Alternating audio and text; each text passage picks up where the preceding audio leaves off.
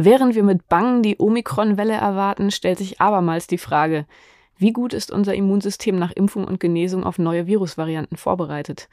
Die Hoffnung ist, dass die weniger spezifischen Elemente unseres Schutzes wie die T-Zellen auch Omikron in Schach halten können. Aber ist diese Hoffnung gerechtfertigt? Wir haben uns dazu in aktuellen Studien umgesehen. Sie hören den Podcast FAZ Wissen. Ich bin Sibylle Anderl. Und ich bin Joachim Müller-Jung. Wir sind beide Redakteure im Wissenschaftsressort der Frankfurter Allgemeinen Zeitung. Ich bin Astrophysikerin und kenne mich ganz gut mit Modellen und Daten aus. Äh, Joachim ist unser Biologe und hat in den vergangenen fast zwei Jahren vor allem die medizinische Seite der Pandemie journalistisch begleitet. Ja, hier im Podcast haben wir schon sehr viel jetzt in der Zeit über die Pandemie gesprochen. Das wird uns auch heute weiter begleiten, dieses Thema. Joachim, heute mal wieder eines deiner Lieblingsthemen, das Immunsystem und die Frage, wie es mit den Corona-Varianten klarkommt. Da gibt es neue Studien. Du hast drei Studien mitgebracht aus renommierten Journals.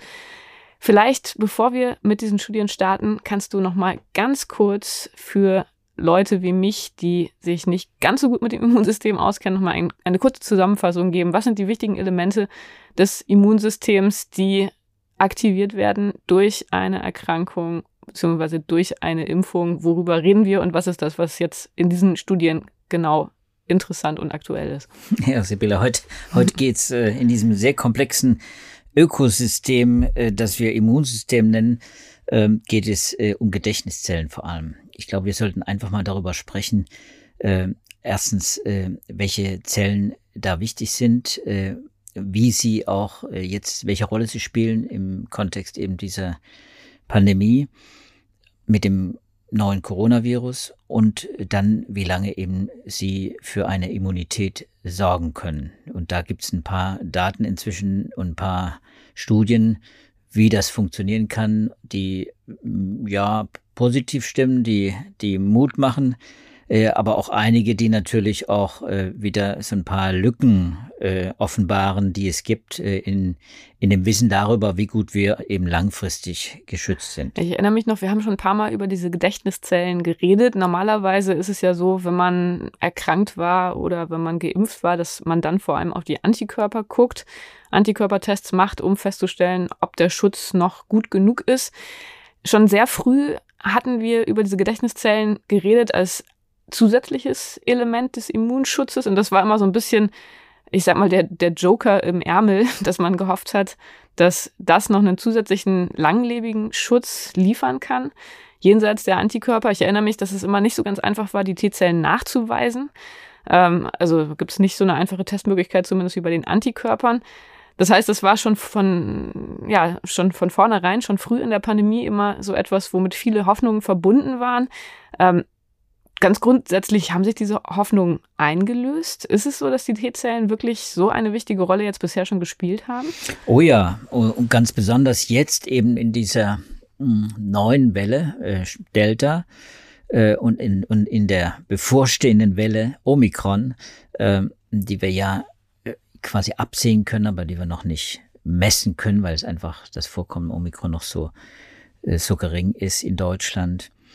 Äh, da wird, äh, da werden die T-Zellen eine wichtige Rolle spielen. Das zeigt sich jetzt schon in, in einigen Papern, die zu Omikron zum Beispiel erschienen sind und in vielen, die zu Delta erschienen sind. Also, um auf deine Eingangsfrage nochmal zurückzukommen, ganz wichtig, die Komponenten. Du hast erwähnt die Antikörper, ganz wichtig, das ist gewissermaßen die erste Abwehrlinie. Äh, die werden produziert von B-Zellen, B-Immunzellen. B-Zellen T-Zellen. Du hast T-Zellen erwähnt. T-Zellen sind andere Zellen, aber wie B-Zellen eben auch Immunzellen. Anders als Antikörper, das sind kleine, das sind Proteine quasi, so eine Art äh, Handfeuerwaffe gegen die Viren. Die attackieren die Viren direkt und im besten Fall neutralisieren sie. Das heißt, sie binden an die Viren, an spezielle Oberflächenmoleküle auf dem Virus, sehr spezifisch, wie Schlüssel-Schloss-Prinzip und neutralisieren sie. Das heißt, sie setzen sie schachmatt. Die Viren können sich nicht mehr vermehren, können nicht mehr in die Zellen eindringen. T-Zellen, die du auch erwähnt hast, die von Anfang an auch äh, eine wichtige Rolle gespielt haben, aber schwerer zu äh, untersuchen und zu testen sind äh, T-Zellantworten. T-Zellen, die äh, sind äh, gewissermaßen die zweite Linie äh, hinter den B-Zellen und den Antikörpern.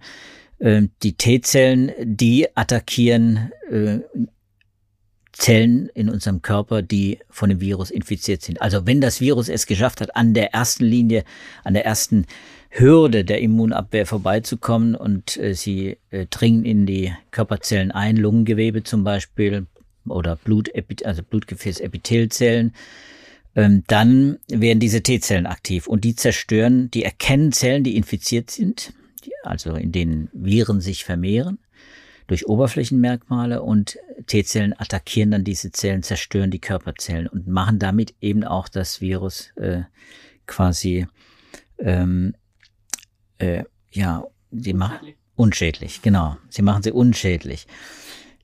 Also und, und diese T-Zellen, äh, das ist äh, eine ganz wichtige Front, darauf haben wir immer wieder hingewiesen, äh, ist durch viele, viele Paper inzwischen bestätigt worden, weil diese T-Zellen eben vor allem dafür sorgen, dass die Krankheit Covid-19 nicht äh, durchbricht. Also dass sie sollen im Prinzip dafür sorgen, dass dieses systemische Virus, das aufgrund seiner Oberflächeneigenschaften sehr viele Gewebe infizieren kann, dass es möglichst eben sich nicht weit verbreitet im Körper, nicht vermehrt in, in den Organen, nicht jedenfalls nicht so stark vermehrt, dass die Organe beeinträchtigt sind. Das heißt, also Schutz vor schweren Verläufen. Schutz vor schweren Verläufen, mhm. das sind die T-Zellen ganz wichtig. Und Nochmal zurück, die B-Zellen, deswegen muss man die immer wieder auch ins Gedächtnis bringen, das ist gewissermaßen die Quelle der Antikörper aber eben auch die Quelle von Gedächtniszellen. B-Zellen sind gewissermaßen ausdifferenzierte ähm, Immunzellen, so eine Art Fabrik für Antikörper,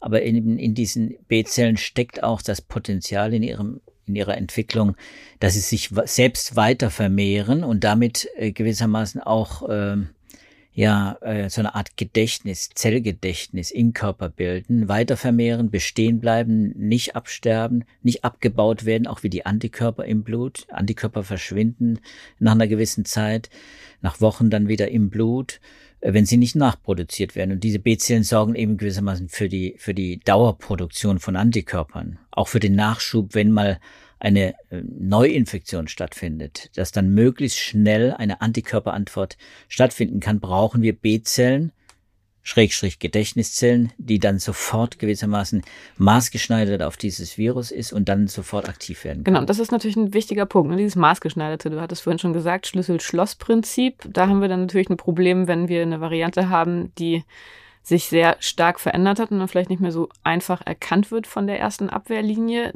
da ist dann die zweite Abwehrlinie zuverlässiger. Habe ich das richtig verstanden?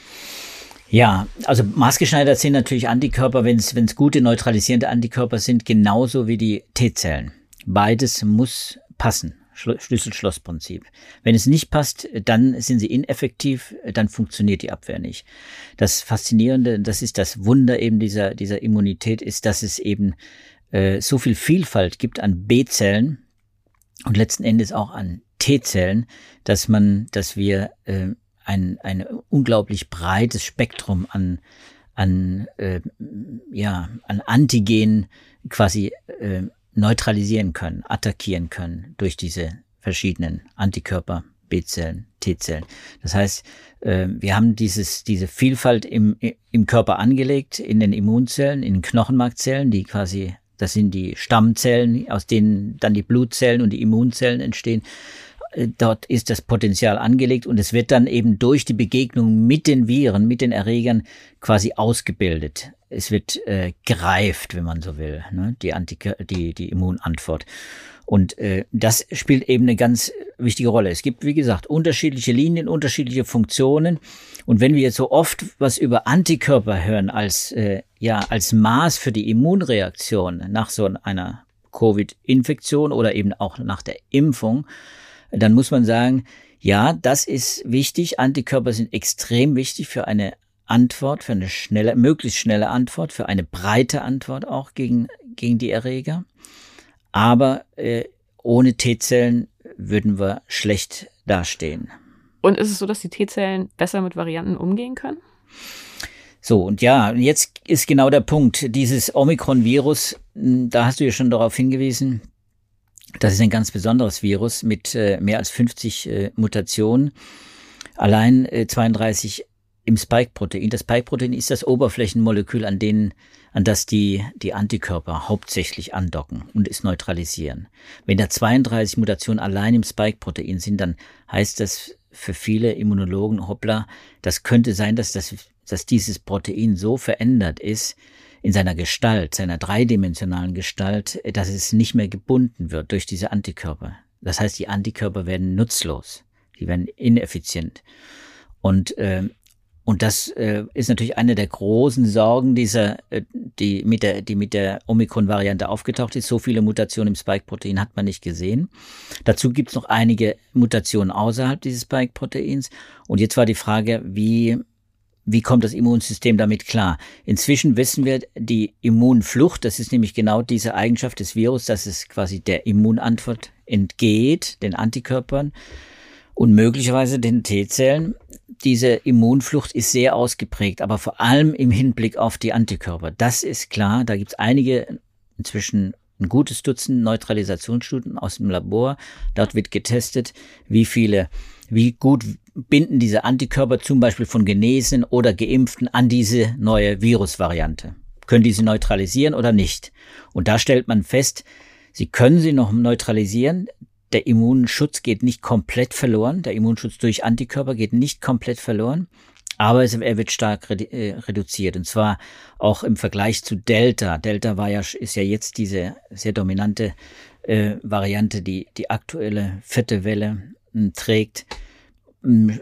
Selbst im Vergleich dazu ist eben die Immunflucht äh, bei Omikron noch stärker. Das heißt, dieses Virus hat eine besondere Eigenschaft, dass es Geimpfte, auch doppelt geimpfte und Genesene besonders leicht, zwei bis achtmal so leicht wie Delta reinfizieren, neu infizieren kann. Das ist schon, das ist schon eine sehr ungünstige Eigenschaft und äh, lässt das erklärt, warum, warum eben Omikron so erfolgreich ist äh, in Gebieten, in denen jetzt äh, die die Immunität nicht sehr ausgeprägt ist, in dem es keine Booster gibt.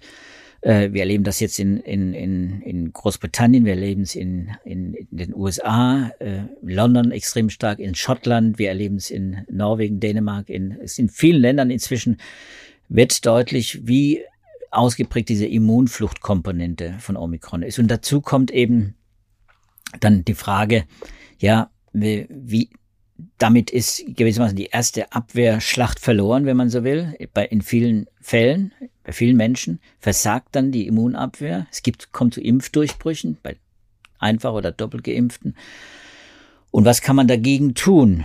Und dann gibt es eben diese neuen Befunde, die eindeutig zeigen, Boostern hilft. Das heißt, Boostern sorgt dafür, dass nochmal extrem viel mehr, hm, bis zu 70 mal so viel äh, Antikörper produziert werden, durch, allein durch die dritte Impfung. Also die dritte Impfdosis ist ganz wichtig, das haben wir hier auch schon öfter thematisiert. Und es gibt eben auch inzwischen drei Arbeiten, die äh, zeigen, dass die T-Zellen eben immer noch sehr gut funktionieren. Und mhm. das ist, glaube ich, das, was ich eigentlich heute, wenn ich ja. ehrlich bin, das rüberbringen wollte. genau. Die T-Zellen sind, sind äh, unser Rettungsanker jetzt auch in der Omikron-Welle. Genau, jetzt sind wir sozusagen wieder abgedatet, was unser Allgemeinwissen in Hinsicht auf unser Immunsystem angeht, dann erzähl uns doch jetzt mal, was genau in diesen drei Studien steht. Naja, also von den drei Studien, die werden wir natürlich quer verlinken, die kann man nicht im Detail durchgehen, weil das äh, ist ja, ich habe es ja angedeutet, das ist ja immer so komplex, man kann es gar nicht erklären.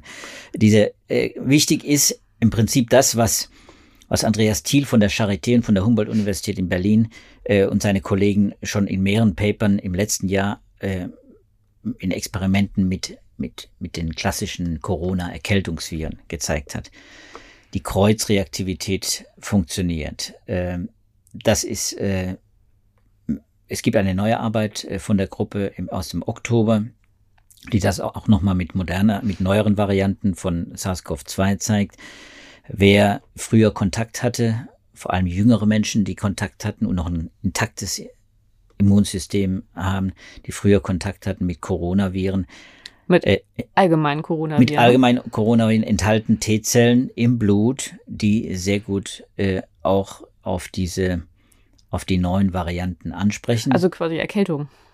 Ganz vereinfacht gesagt. Ist das? Oder was sind das für Coronaviren? Das sind diese Erkältungsviren, mhm. genau, die vier äh, Coronaviren, die längst bekannt sind und über die wir hin und wieder hier auch mal gesprochen haben. Das mhm. sind also die, gegen die wir nichts tun, die keine Pandemie ausgelöst haben, die sind längst endemisch, die sind hier, aber die sind eben nicht unverwandt mit dem, mhm. mit dem neuen Coronavirus mit SARS-CoV-2. Es hat, es haben sogar einige Eigenschaften gemeinsam mit SARS-CoV-2, so dass äh, man davon ausgehen konnte, bestimmte Reaktionen, wenn wir in Kontakt kommen mit diesen Erkältungsviren, bestimmte Immunreaktionen lassen sich vielleicht auch nutzen, um etwas Schutz aufzubauen gegen SARS-CoV-2. Und das passiert auch. Und das heißt, das könnte vielleicht auch erklären, warum Kinder, die ständig Erkältungen haben, mildere Verläufe haben? Ja, das gibt, es gibt solche, natürlich, äh, das ist empirisch nicht sehr gut, äh, nicht sehr gut nach äh, be belegt. Aber äh, genau das ist natürlich die These, dass man sagt, okay, wenn es nicht ganz immunnaive sind, also immunologisch naive äh, Kinder, äh, irgendwann kommen sie in Kontakt mit den Viren und dann äh, wird ihr Immunsystem angeworfen gegen diese neuen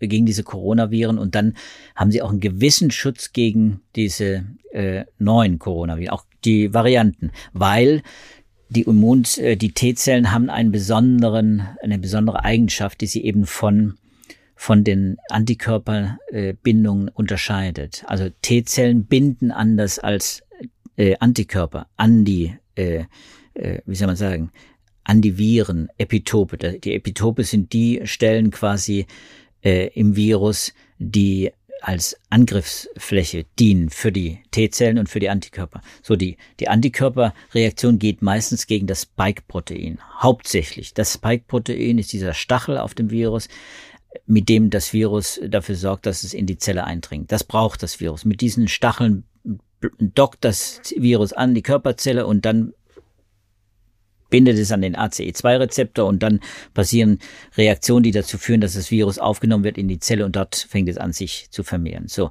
Und äh, die T-Zellen greifen auch an dem Virus an, aber nicht unbedingt an just an der Stelle, an der Rezeptorbindungsdomäne, eine ganz kleine Stelle auf dem Spike-Protein, auf denen eben diese 32 Mutationen äh, auch gelegen sind, äh, die man jetzt bei Omikron gefunden hat, sondern sie binden eben auch gerne an andere Stellen äh, des Virus, außerhalb dieser, dieses Stachel, dieser Stachelspitze, wenn man so will.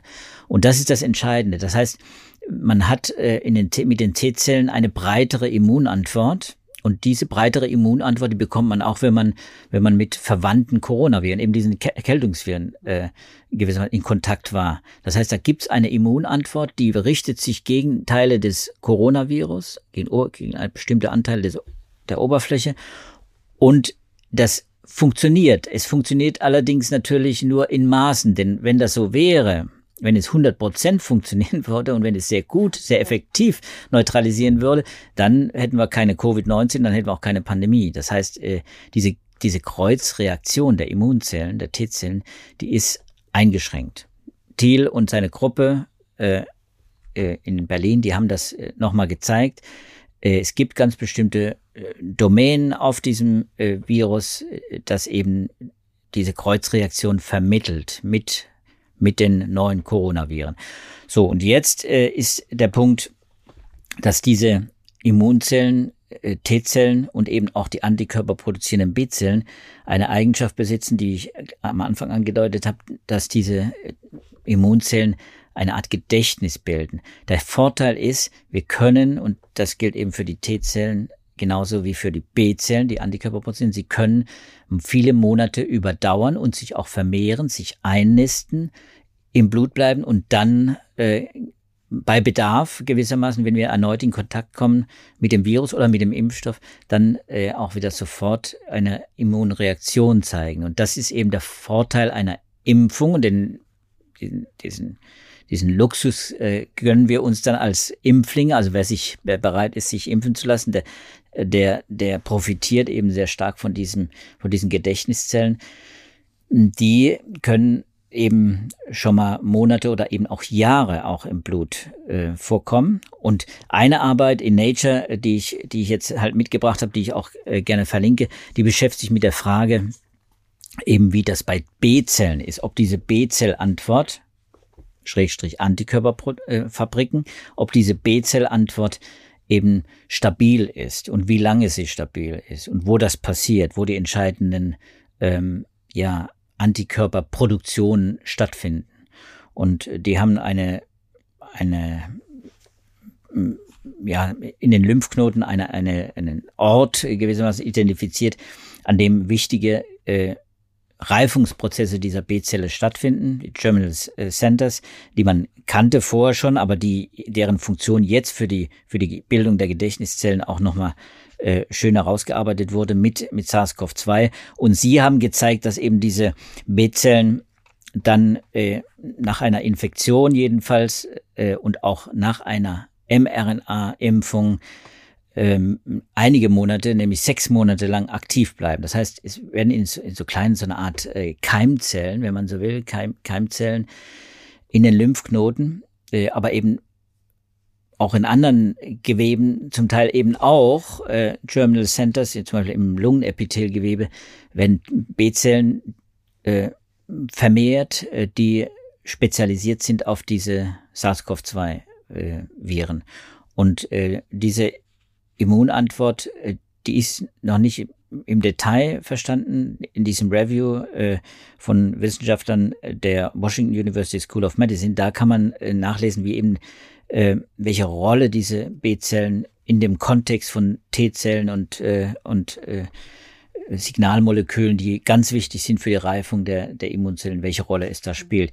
Es ist jedenfalls so, dass, dass diese, diese ähm, Aktivität äh, der B-Zellen in den Germinal Centers, in diesen Keim, Keim, äh, ja, wie soll man sagen, Keimzellen, äh, dann eben noch lange aufrechterhalten wird. Und das ist, finde ich, eine gute Nachricht. Und, äh, und da muss man vielleicht jetzt auch sehen, ob das, und das schreiben die Wissenschaftler auch, ob diese Funktion auch zum Beispiel für die Schleimhäute äh, gilt im, in den Lungenwegen, in den oberen Atemwegen etc.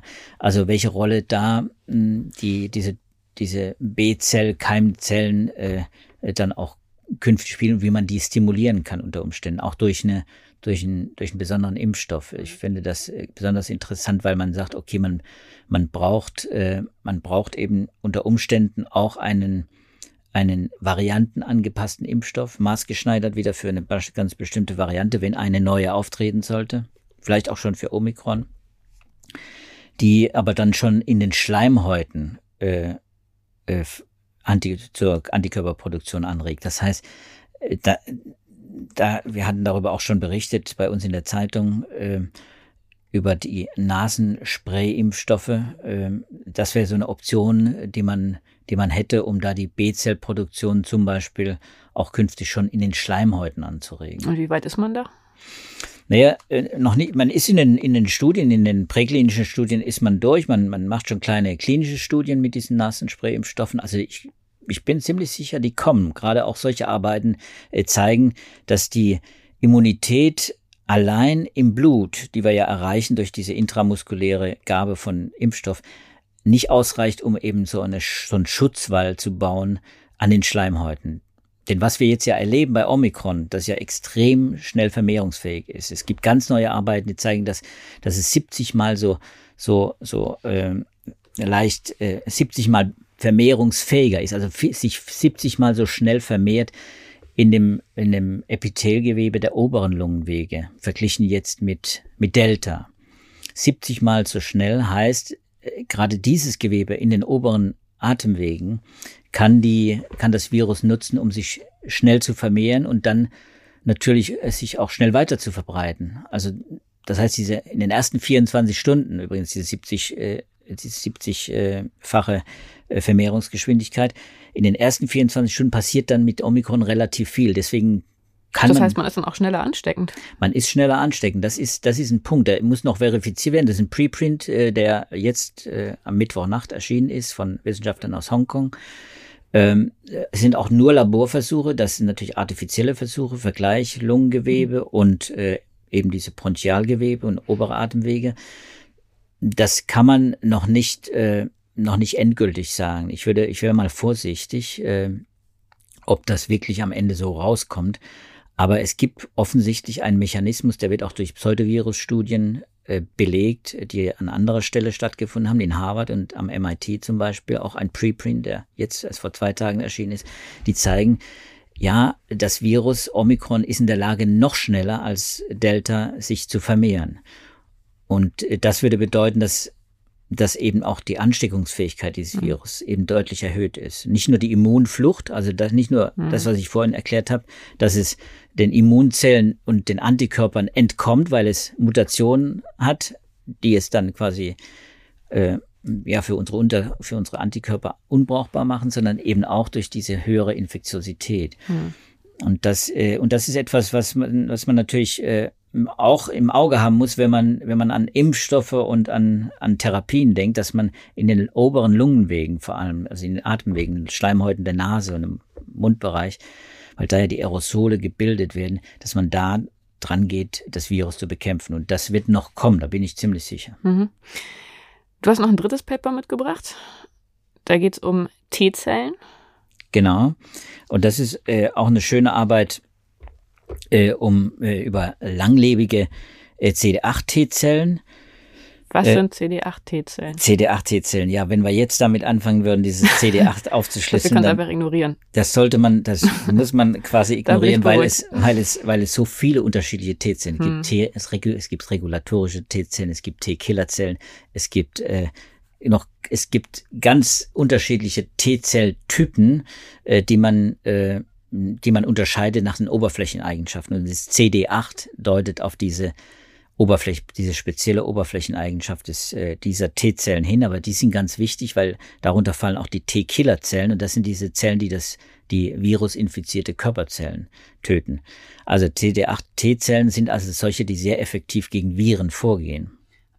Aber das klingt das für mich irgendwie also kurze Zwischenfrage, aber sehr brutal, wenn die infizierten Körperzellen getötet werden, ist das dann nicht auch, macht das, also ist es nützlicher, als dass es Schaden anrichtet? Es ist nützlicher, als es Schaden anrichtet, in der Tat. Das ist wahrscheinlich dieses, diese Balance, die das Immunsystem auch finden muss, um eben nicht äh, zu viel Schäden durch das Immunsystem selbst anzurichten. Denn das passiert ja auch. Wir wissen ja, auch das haben wir hier immer wieder besprochen, wenn das Immunsystem amok läuft, wenn es außer Kontrolle gerät, dann passiert genau das, was bei schweren Covid-19-Verläufen passiert, dass nämlich das Immunsystem nicht mehr kontrollierbar ist und dann auch Autoantikörper gebildet werden, die also gegen das eigene Immunsystem gerichtet sind oder dass eben durch eine Hyperaktivität von solchen T-Zellen dann ein Zytokinsturm ausgelöst wird, dass also Signalmoleküle im Blut äh, zirkulieren, die dann das, die, die Reaktion des Immunsystems nochmal äh, ja, exponentiell verstärken und dann wirklich unkontrollierbar werden. Normalerweise ist das System, äh, wie soll man sagen, in einer Balance. Es wird kontrolliert. Es gibt eben anregende und hemmende Mechanismen. Das ist ein, ein sehr äh, ja, diffiziles Zusammenspiel zwischen den verschiedenen äh, Immunzellen und den anderen Bestandteilen, eben den Signalmolekülen. Und äh, dieses ausbalancierte Zusammenspiel, das gerät eben bei Covid-19, bei den schweren Verläufen jedenfalls äh, eben äh, in Gefahr und äh, oder ja, das geht verloren und und und das ist der Punkt, weswegen man natürlich äh, darauf achten muss, dass, dass gerade solche auch T-Zellen natürlich nicht außer Kontrolle geraten, auch auch auch Antikörperreaktionen, wobei das äh, in der Regel, wie gesagt, Antikörper werden relativ schnell abgebaut ähm, äh, und, und das ist nicht so das, das große Problem. Ja, und, so, aber zurück zur Studie. Genau, und in dieser Studie wird im Prinzip nichts anderes gemacht. Es äh, lohnt sich natürlich für die, für die immunologischen Cracks lohnt sich das. Äh, für alle anderen, es sei, sei nur ja, kurz ich muss gesagt. sagen, ich bin tatsächlich schon im Abstract ausgestiegen. Also das waren für mich zu viele Fachtermini, mit denen ich nichts anfangen konnte. Aber ja, für die Fachcracks. Genau. Lohnende Lektüre meinst du? Eine lohnende Lektüre, weil, weil es da auch um, eben um diese langlebigen äh, T-Zellen geht. Äh, und äh, dort hat man eben äh, sehr schön nachweisen können in dem Blut von von äh, genesenen Patienten, SARS-CoV-2-Patienten, hat man eben schön einen Fingerabdruck dieser T-Zell-Antwort nach einer akuten Antwort bekommen. Das sind, das sind Züricher Wissenschaftler vom Universitätsspital und von der ETH, die das mal nachgezeichnet haben, wie, ja, wie ausgeklügelt diese T-Zell-Antwort ist und äh, dass wir da eben wirklich einen Fokus drauf haben müssen. Wir dürfen, wenn wir die Immunitätslage der Bevölkerung ja, oder auch jedes Einzelne einschätzen wollen, nicht eben nur, immer nur auf die, auf die Menge äh, und auf die Effektivität der, der Antikörper, der neutralisierenden Antikörper uns fokussieren, sondern wir müssen auch immer diese T-Zell-Antwort im Blick haben. Und äh, es kann eben sein, jetzt sind wir wieder bei Omikron, es kann eben sein, dass diese Antikörperantwort stark dezimiert ist. Und die ist stark dezimiert. Wie gesagt, sind viele Neutralisationsstudien, auch die Realweltdaten der, der Omikron-Verbreitung zeigen sehr deutlich, dass eben, dass eben die Antikörperantwort sehr stark reduziert ist äh, bei, bei Omikron, aber eben die T-Zell-Antwort nicht. Und das gibt es eben äh, sehr schöne Belege, die zeigen, dass eben die Antwort angeworfen wird. Und das zeigt auch diese Arbeit, dass äh, aus Zürich, dass die T-Zell-Antwort äh, sehr schnell angeworfen wird und die auch langlebig bleibt. Ne? Dass also dass diese An dass, dass die T-Zell-Antwort über viele Monate bis zu einem Jahr auch anhält. Natürlich ist immer die Frage, wie effektiv ist das? Und da fehlen noch Antworten. Äh, wir wissen nicht, äh, wie stark die, sag ich mal, die, die Effizienz, die, die Wirksamkeit dieser T-Zell-Immunität äh, abnimmt mit den, mit den Monaten. Es ist davon auszugehen, dass sie auch abnimmt etwas, äh, dass sie vielleicht auch durch bestimmte Mutationen vielleicht auch auf, ausgehebelt wird. Aber im Moment äh, gibt es keine Indizien, dass Omikron die T-Zell-Antwort aushebelt, weil es eben T-Zellen sind, die an anderen Stellen des Virus auch bei Omikron ansetzen als die Antikörper. Da habe ich jetzt noch eine Anschlussfrage. Ich weiß gar nicht, ob du die so einfach beantworten kannst oder ob man das schon weiß. Aber was sich jetzt ja als Frage aufdrängt, ist, wie verhalten sich verschiedene Impfstoffe in Bezug auf die T-Zell-Antwort? Ist das so ähnlich wie bei den Antikörpern, dass es gut ist, da zu mischen? Oder kann man sagen, Johnson Johnson hat keine ganz so gute T-Zell-Antwort oder vielleicht gerade eine super gute T-Zell-Antwort im Vergleich zu, was weiß ich, BioNTech. Weiß man das schon? Kann man das sagen? Denn da gibt es ja momentan generell viele Unsicherheiten, weil es so viele verschiedene Kombinationen von Impfstoffen mittlerweile gibt. Ja, da müssen wir eigentlich wieder auf die Antikörper zurückkommen, denn da gibt es relativ gute Daten. Gute Daten, was die, was die, äh, die unterschiedliche die unterschiedlichen Impfstoffcocktails gewissermaßen, wenn man so will, bewirken. Aber in Bezug auf die Antikörper. Und, und T-Zellen genau. auch? Und auf die Anti und auf die T-Zellen weiß man es eben leider nicht. Das ja, ist der genau. Punkt. Und da geht man, da kann man aber davon ausgehen und das äh, zeigen, weil es unterschiedliche Impfstoffe auch verwendet werden, auch in diesen T-Zell-Studien, dass die, dass die Unterschiede da nicht sehr groß sind. Generell gilt, man hat äh, bei, nach einer Infektion eine breitere Antwort. Warum? Eine breitere T-Zell-Antwort. Warum? Weil äh, bei einer Infektion kommt ein lebender, in Anführungszeichen lebender Virus, ein lebendes Virus in den Körper mit all seinen Bestandteilen und das initiiert quasi dann Reaktionen, Antikörperreaktionen und T-Zellreaktionen, und zwar auf alle Moleküle, die das Virus quasi mitbringt und, und produziert. Es produziert ja anfangs sehr viele Proteine. Die werden gewissermaßen vom Immunsystem erkannt und diese ganz vielen Epitope, die evozieren eine sehr breite äh, Immunantwort, sowohl der Antikörper wie der, wie der, wie der T-Zellen.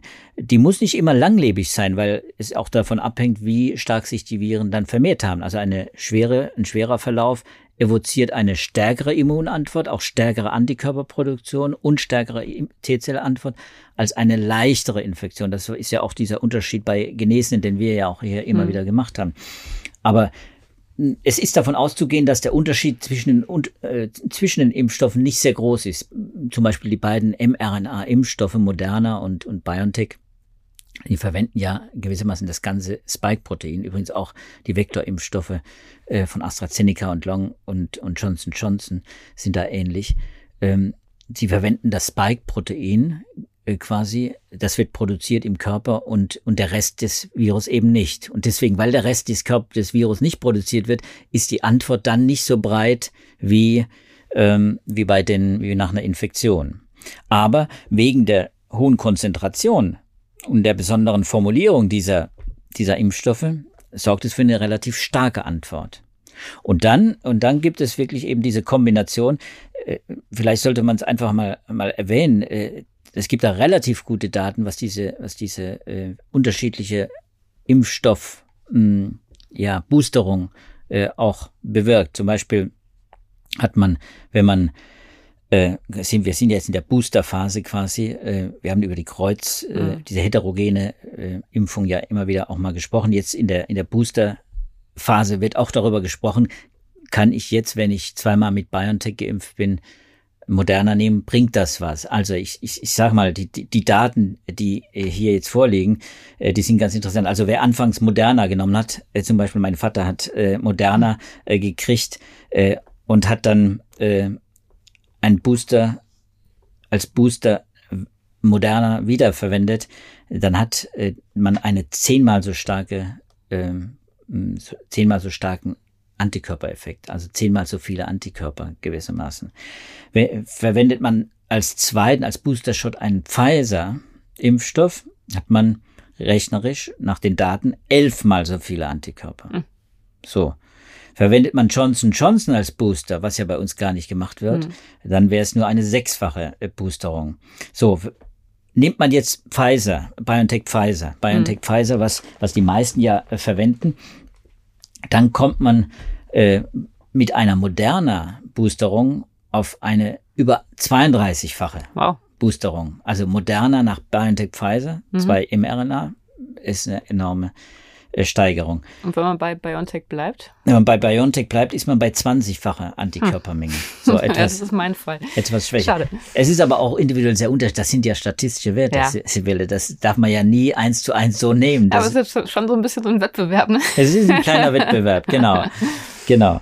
Und äh, im Grunde äh, muss man muss man sagen, äh, die die die Moderner haben einfach durch also die moderner Impflinge haben einen Vorteil, weil sie einfach und vielleicht auch den Nachteil, weil sie dann oft auch stärkere Nebenwirkungen leider hatten und haben, äh, dass sie äh, dass sie einfach eine höhere Dosis äh, bekommen von, von dem Spike-Protein. Ist bei der Boosterung zwar auch halbiert wie bei BioNTech, aber die, die ähm, wie soll man sagen, allein diese, die Konzentration an Spike-Protein, an Impfstoff bewirkt eben eine sehr starke Immunantwort. Und, und das ist äh, das ist, man kann es fast, man kann es fast linear ablesen. Also BioNTech hat etwa die, die Hälfte äh, der Konzentration, hat dadurch äh, bei vielen auch weniger Nebenwirkungen, akute kleine Nebenwirkungen. Und Moderna hat eben den Vorteil, dass es dann sie äh, deutlich fast doppelt so viel wie, wie BioNTech äh, an, an Antikörpern produziert. Und woher hast du jetzt diese Zahlen? Diese Zahlen, das sind jetzt äh, gewissermaßen zusammengefasste Zahlen, die kann ich alles verlinken. Mhm äh, aus einem Paper, äh, die kürzlich erschienen sind, äh, wo eben dann die unterschiedlichen äh, Immunantworten äh, gemessen und aufgelistet sind. Das ist so eine Zusammenfassung. Das ist allerdings, wie gesagt, ist individuell sehr unterschiedlich und man darf jetzt eben eigentlich keinen Wettbewerb draus machen, meiner Meinung nach, ja. weil die wirken, nämlich der Puffer ist groß, den diese mhm. Impfstoffe haben. Das heißt, die wirken im Prinzip beide. Nur man merkt. Aber es ist ja eine gute Nachricht, weil ja nun Moderna so ein bisschen mit Anfangsschwierigkeiten zu kämpfen hatte. Die Leute wollten es ja nicht so richtig als Booster haben. Ist doch eine schöne Message, dass man sagen kann, wenn man mit BioNTech angefangen hat, dann auf Moderna wechselt, ist eigentlich eine ziemlich gute Geschichte. Ist eine gute Geschichte, was die Immun Immunantwort angeht, äh, was, also was die Antikörperantwort angeht. Bei der T-Zell-Antwort würde ich sagen, ist vielleicht der, ist der Unterschied wahrscheinlich gar nicht so groß. Äh, ist vielleicht auch da, ist aber nicht so groß. Aber vor allem muss man natürlich auch äh, die Sicherheitsfrage in, in den Blick nehmen, also die Frage der Nebenwirkungen. Und deswegen hat man ja zum Beispiel jetzt äh, Moderna eben äh, nicht mehr für die für die unter 30-Jährigen verwendet oder verwendet man sie nicht, weil sie eben äh, diese ja Herzmuskelentzündung äh, dann bei jüngeren Menschen vor allem verursacht haben. Zwei von 100.000 Impflingen im Schnitt oder etwas weniger als zwei pro 100.000 sind, sind betroffen. Äh, das, da gibt es Daten dazu und deswegen hat man da gesagt, okay, weniger, weniger moderner. Sowas, das hatten wir ja bei, bei der AstraZeneca-Vakzine äh, ja am Anfang auch erlebt, dass solche Meldungen über Nebenwirkungen, die zwar selten, extrem selten auch, zwei von 100.000, äh, und dann auch nicht tödlich verlaufen, sondern eben auch behandelbar sind, aber eben wirklich auch unangenehm werden können, dass die, dass die dann so ein, ein starkes Gewicht bekommen. Hm. So, ich glaube, die drei Studien, die du mitgebracht hast, die haben wir jetzt diskutiert. Ähm, wir sind auch in der Zeit jetzt schon wieder länger als erwartet, muss ich sagen. Wir haben wieder viel gelernt über das Immunsystem, beziehungsweise viel aufgefrischt. Das war jetzt äh, der Immunsystem-Booster-Podcast. Für alle, die vielleicht bestimmte Eigenschaften von Antikörpern B- und T-Zellen mittlerweile schon wieder vergessen hatten. Ähm, ja, insgesamt würde ich sagen, vielleicht ganz gute Nachrichten, dass diese langlebigen Zellen ähm, vielleicht doch eine Komponente unseres Immunsystems sind, auf die wir uns hoffentlich auch in Bezug auf die Varianten verlassen können. Die Studien, die verlinken wir wie immer in unseren Show Notes. Wie immer haben Sie auch die Möglichkeit, uns Fragen oder Themenvorschläge oder allgemeines Feedback zu senden unter dem Stichwort Podcast an wissenschaft.faz.de. Wir freuen uns sehr über Ihre Zuschriften. Die waren auch in der vergangenen Woche wieder sehr zahlreich. Ähm, ich muss zugeben, dass ich die für mich nochmal inhaltlich ordnen muss. ich denke, im nächsten Podcast werden wir da nochmal genauer drauf eingehen. Aber wie gesagt, wir freuen uns sehr. Machen Sie das bitte weiterhin. Äh, schicken Sie uns Ihre Fragen und abonnieren Sie uns, wenn Sie uns nicht verpassen wollen. Bei allen Podcatchern können Sie das tun. Wir oder zumindest ich, gehe jetzt in der kommenden Woche erstmal in eine kurze Weihnachtspause. Nach Weihnachten sind wir wieder da und würden uns sehr freuen, wenn wir Sie dann wieder zu unseren Hörern zählen dürften. Insofern wünschen wir jetzt schon mal schöne Feiertage. Erholen Sie sich, genießen Sie die Ruhe, äh, die Sie hoffentlich in den Tagen haben werden und bleiben Sie gesund. Bis dahin, alles Gute. Tschüss. Tschüss zusammen.